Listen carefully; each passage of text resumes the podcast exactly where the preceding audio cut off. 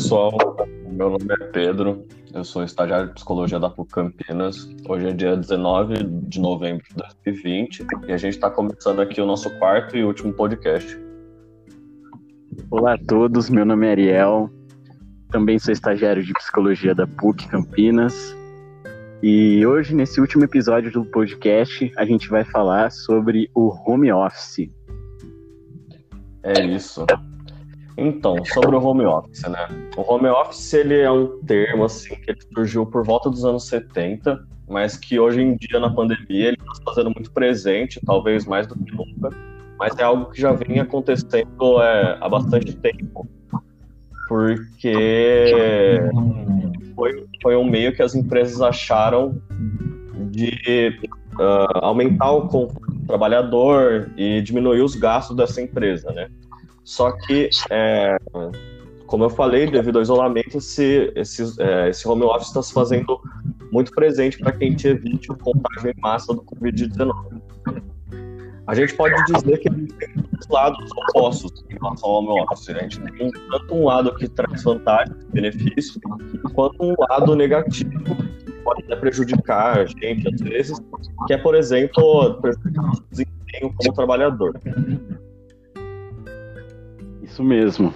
E em relação às vantagens, né, que o home office pode trazer, então, primeira coisa, como o Pedro tocou no assunto, é em relação aos gastos, né? Então, quando a gente está trabalhando da nossa casa, a gente gasta menos com relação à alimentação, que não tem que ficar comprando, né, no nosso local de trabalho a gente gasta menos com transporte, meio, cair no nosso meio de locomoção, seja ele carro, transportes públicos, enfim. E fora isso também, né, a questão da flexibilização dos horários, né? Então, entende-se que o funcionário na casa dele, ele consegue acordar num horário é, que ele ache melhor para ele, assim, e fazer as atividades aí da, relacionado à função dele aí do trabalho da forma que ele achar melhor, né? Desde que atenda aos, aos seus chefes e, enfim, encarregados aí e faça todo o seu trabalho, né? Só que, como o Pedro falou, é, nem tudo são flores, né? A, apesar de ter todos esses lados positivos, também tem os seus lados é, negativos, né? É, nem, nem tudo é positivo no home office, ele pode trazer alguns lados bem. É, é bem, bem negativo para o nosso trabalho.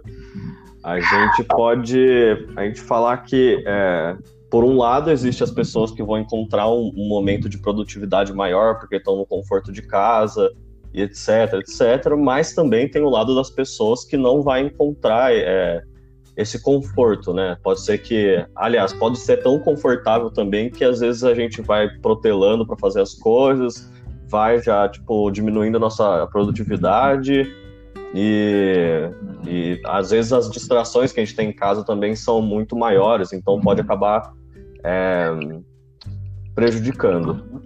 Um segundo ponto que a gente pode pensar também é que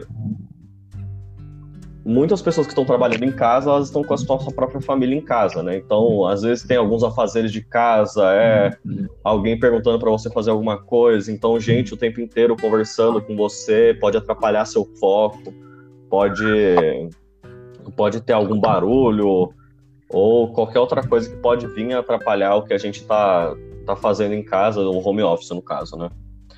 É, a gente pode mencionar também o fato que a flexibilidade dos horários ela pode também trazer uma queda na, na, na produtividade, porque onde a gente trabalha, geralmente, a gente tem algum supervisor, a gente tem algum gerente ou alguém que está ali meio que coordenando o nosso trabalho e que às vezes é um pouco mais rígido de estar tá cobrando o que a gente está fazendo. E quando a gente está em casa, logicamente, a gente não tem essa pessoa, né? A gente está a gente pode até ter um contato pela internet, mas é por detrás de uma janela, da janela, por detrás de uma de uma tela. E, e, e, pode complicar muito, né? Tipo, a gente não ter esse, esse, essa dinâmica de, de não estar tá sendo um pouco pressionado e tal, a gente vai dando aquela, aquela folgada, vai ficando mais acostumado e pode diminuir bastante é, a produtividade, e não só em correlação à a, a, a, rigidez de algum coordenador, mas também questão de que o ser humano ele gosta muito de ter feedbacks do que ele está fazendo. Então, é, às vezes você está fazendo algum trabalho legal e tal, você tá, quer um feedback ali na hora que você está fazendo, porque tem alguém observando, e quando você está em casa, às vezes não pode, pode não ter esse, esse, esse benefício, né? Então pode ser algo que prejudique bastante a produtividade também. Exatamente, Pedro. É, e aí, né, alguns, alguns meios, algumas formas de, de continuar, né, de manter a produtividade e a boa execução dos serviços aí dentro do home office seria o primeiro ponto, assim, né, seria uma boa comunicação entre, entre o trabalhador e a sua família, né, levando em conta que a gente está dentro de casa com os nossos familiares. Então, deixar bem estipulado, impor limites, no sentido de comunicar os seus horários de trabalho, se você precisa de silêncio, quanto tempo precisa de silêncio, né? para você conseguir exercer suas atividades aí, é, manter é, ou tentar manter aí uma rotina de certa forma, né? Então, tipo, apesar de estar em casa, não, não fugir muito dos horários que você fazia antes, né? Quando estava fazendo trabalho presencial, para que não afete, né? Para que não acabe afetando, como o Pedro disse, por conta dessa questão da flexibilização do horário, né? Então, tentar manter essa rotina, colocar estipular objetivos e metas durante o dia é uma coisa muito importante. Sim. É, eu acho que a gente tem que, tem que é, literalmente pensar que o home office a gente está no trabalho, né? Porque às vezes é, é, essa diferenciação entre o ambiente profissional e o ambiente pessoal, e quando eles se juntam, a gente, a, a gente fica meio confuso e pode prejudicar ou pode ser, até ser vantajoso, depende do como você leva essa questão, mas como o Ariel disse aí, tem algumas dicas assim, que a gente pode seguir de rotina e tal. Bom, aqui é o nosso último podcast, então acho que a gente poderia deixar aqui um agradecimento a todo mundo que acompanhou é, durante esse, esse semestre em que a gente teve fazer esse projeto junto com, a, com o pessoal da Escola Orozimbo Maia. A gente queria agradecer muito a atenção de vocês. É, foi muito legal fazer esse projeto. A gente gostou muito de tratar desses assuntos, porque são assuntos também presentes para a gente também. Então, foi muito bom ir atrás e tentar fazer um projeto legal para vocês. E espero que as coisas melhorem logo, que a gente esses assuntos aqui não estejam mais em voga daqui, quem sabe, alguns meses, não sabemos, né? Mas espero que tudo fique mais tranquilo. Isso mesmo, gente. Muito obrigado pela atenção aí.